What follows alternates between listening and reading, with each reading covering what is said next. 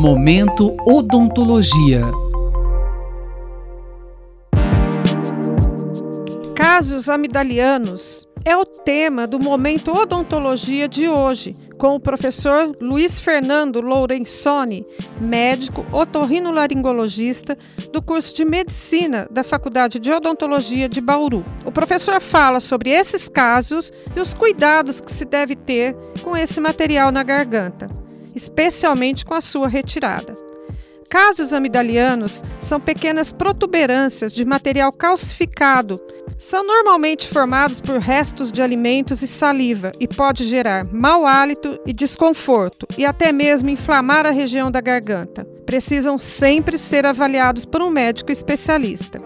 E justamente por serem pequenas bolinhas brancas e acessível através do dedo ou algum outro instrumento, muitas pessoas tendem a retirar isso não é recomendado, uma vez que a, a irrigação sanguínea da boca ela é muito rica, tanto que qualquer mordida, qualquer coisa na boca sangra muito fácil.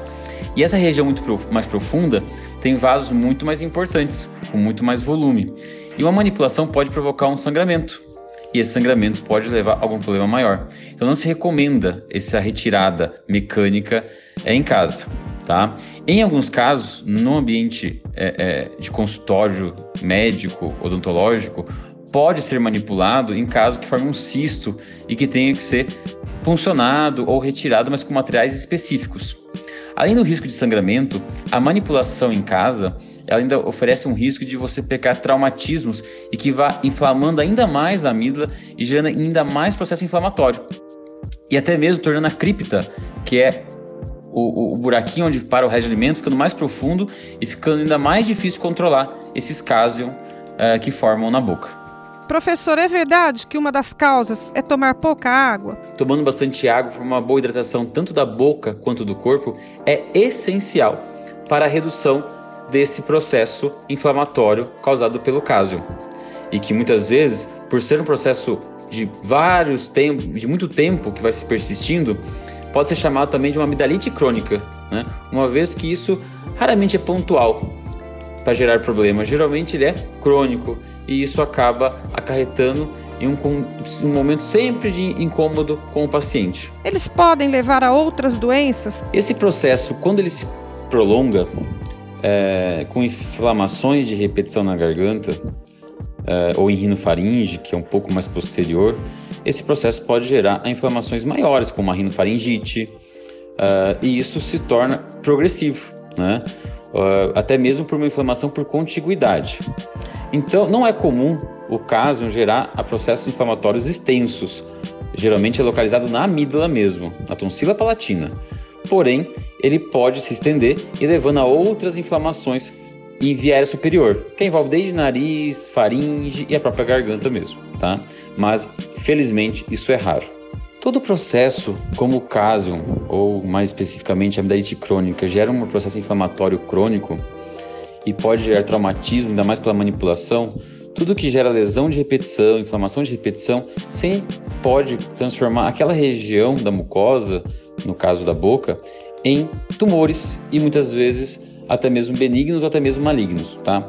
Não tem nenhuma relação direta entre o cásium, um de alimento, e câncer na garganta. O que temos que ter cuidado é que o excesso de inflamação crônica, junto com a manipulação de repetição dessas áreas, merece uma atenção em relação a doenças oncológicas. Então, esse é um dos motivos que a gente contraindica a manipulação de repetição em casos de uh, nas amígdalas. E por isso que se permanece tendo, mesmo com orientação específica, recomenda-se tratamento é, cirúrgico do que manter aquele processo cronicamente inflamado, gerando traumatismo. Como se prevenir? Uma vez que o cásium é, está associado com, muito com o resto de alimento na tonsila palatina, tudo que a gente faz para melhorar a higiene oral e a hidratação vai reduzir. Tá? Então, o que a gente orienta os pacientes é tomar bastante água, a higiene oral tradicional, usar enxaguantes bucais, especificamente os sem álcools, tá? Porque o álcool ele é irritativo na mucosa, tá? Com esses cuidados e com menos manipulação manual, é, tende que isso cicatrize e forme menos criptas e que tenha menos parada de alimento e menos cásium, tá? mas alguns pacientes respondem bem e outros não. E justamente quando a gente faz todas as medidas, orienta a questão da higiene oral, hidratação, a não manipulação e mesmo assim não evolui com, com, com melhora do quadro, a gente considera assim a remoção de toda a tonsila palatina, tá? que é uma técnica cirúrgica é, bem estabelecida na, na, na, área médica, na otorrinolaringologia, em que você remove a tonsila e, consequentemente, você não tem mais a formação de caso nessa região, uma vez que você tirou a tonsila, que é onde teria as criptas, que parariam o resto de alimento. Lembrando que isso não é sinônimo de não ter mais faringites, amidalites ou até mesmo mau hálito, porque, como eu falei anteriormente, outras causas podem colaborar com isso. Por isso que é muito importante conversar com o paciente antes de indicar uma cirurgia.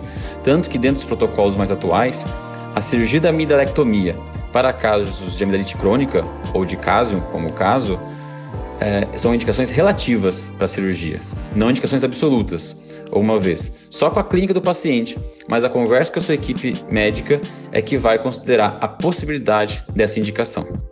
O caso não é uma doença grave, porém ela incomoda bastante e gera muitas vezes perda de qualidade de vida, justamente pela parada de resto de alimento, mau hálito, da insegurança uh, e das questões da morbidade, daquilo que você perde qualidade de vida, porque tá com a garganta doendo, aí não vai trabalhar, ou tem que ir no médico, tem que tomar remédio. Então, um bom cuidado, uma atenção especial nesses casos pode ser muito úteis em melhorar sua qualidade de vida. E quando não melhorar com os tratamentos não, não, não cirúrgicos, conversar com a sua equipe médica e pesar os pontos positivos e negativos de uma intervenção sempre é importante para que isso não se torne um problema maior no futuro. Acabamos de ouvir o professor Luiz Fernando Lourenzoni, médico otorrinolaringologista do curso de medicina da Faculdade de Odontologia de Bauru, que falou sobre casos amidalianos, sua formação e cuidados que devemos ter ao retirá-los. Até o próximo episódio. Rosimeire Talamone para a Rádio USP. Momento Odontologia.